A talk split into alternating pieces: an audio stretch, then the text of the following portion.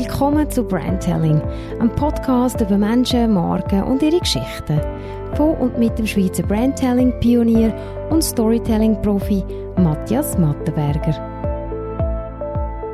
In dieser Episode wagen wir einen Blick in die Glaskugel und geben Auskunft darüber, was sich in der Markenkommunikation nach dem Lockdown und in der wahrscheinlich folgenden Wirtschaftskrise für sie wird ändern.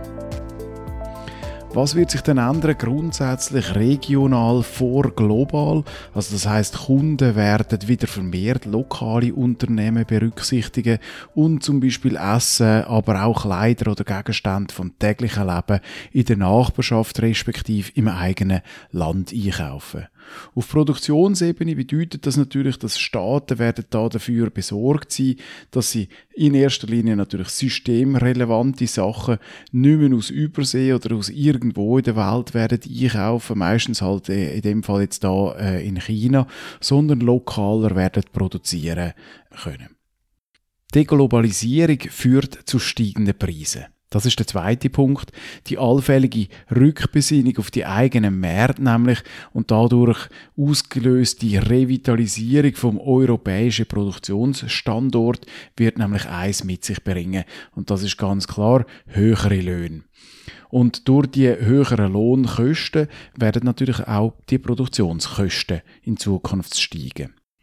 Der dritte Punkt sind Tagesausflüge und Kurzurlaub. Die werden sich nämlich in Zukunft einer höheren Beliebtheit erfreuen. Schweiz Tourismus propagiert den Trend schon länger und jetzt wird er sicher zusätzlich noch beschleunigt. Menschen wollen wieder flexibler und mit weniger Vorlaufzeit können unterwegs sein. Sie wollen kürzer unterwegs sein, dafür häufiger und das wird natürlich sich durch die langsam öffnende Grenzsituation, wie wir sie in diesen Tagen erleben, natürlich zusätzlich beführt werden.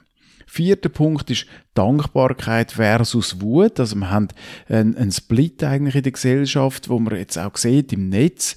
Ein kleiner Streifzug ergibt eigentlich, es gibt zwei Gruppen. Die einen sind die Dankbaren, das sind die, die auf dem Balkon stehen und denen, die für sie geschafft haben und das Virus eben an vorderster Front bekämpft haben, einen Applaus spendet. Und dann gibt es auf der anderen Seite aber auch die Wütigen. Das ist die Gruppe, die nicht wahrhaben dass es das Virus überhaupt gibt. Oder wenn es es gibt, dann ist es, wie Sie sagen, unter Umständen sogar von übermächtigen Leuten oder einem Staat gezielt gegen sie entwickelt worden.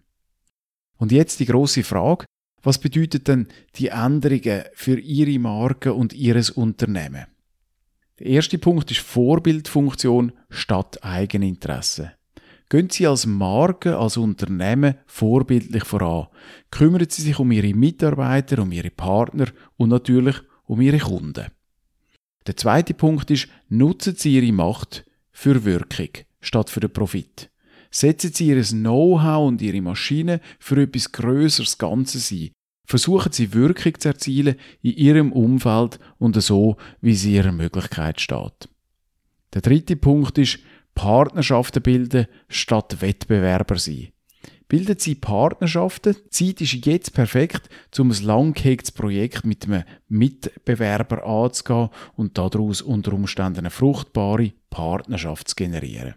Ein schönes Beispiel dazu liefern die deutschen Drogeriemärkte Rossmann, DM und Müller, also die ganz Grossen in der Branche, wo sich in der Krise eben zusammen da haben für einen gemeinsamen Werbespot und so gemeinsam auftreten sind, was natürlich eine sehr schöne Außenwirkung hat.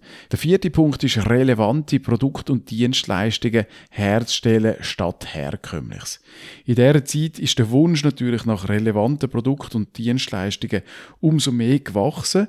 Menschen haben sich in Verzicht geübt und sie haben gemerkt, dass nicht alles, was sie besitzen, Relevanz hat. Und genau in diesen Zeiten müssen wir mit relevanten Produkten und relevanten Dienstleistungen, wo unsere Kunden wirklich begeistern, auftreten.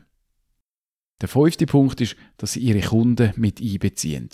Der Design Thinking Ansatz ist noch nie so wichtig wie jetzt. Fragen Sie sich, was Ihre Kunden wirklich wollen, gehen Sie dort an, wo Ihre Kunden ihre Probleme haben und probieren Sie die wirklich zu lösen. Der sechste und letzte Punkt ist Geschichten erzählen. Sie wollen jetzt mehr als je zuvor bei ihren Kunden ankommen, und zwar in ihren Köpfen und in ihrem Herz. Und das gelingt ihnen besonders gut mittels Storytelling. Respektive bei mir heißt das Brandtelling. Das ist Storytelling, wo Menschen und Marken eben miteinander verbindet. Wieso sollten Sie dann jetzt genau Geschichten erzählen über Ihre Marken, Ihre Produkte, Ihren Brand, weil Geschichten eben sofort viel schneller in die Köpfe reinkommen und dort eben länger in Erinnerung bleiben und genau das wollen Sie eben erreichen. Und wenn Sie noch Fragen dazu haben, dann freue ich mich, Sie jederzeit sehr gerne zu beraten. Das war Brandtelling von und mit dem Schweizer Brandtelling-Pionier und Storytelling-Profi Matthias Mattenberger. Storytelling für die erfolgreiche Markenführung findet Sie unter brandtelling.ch.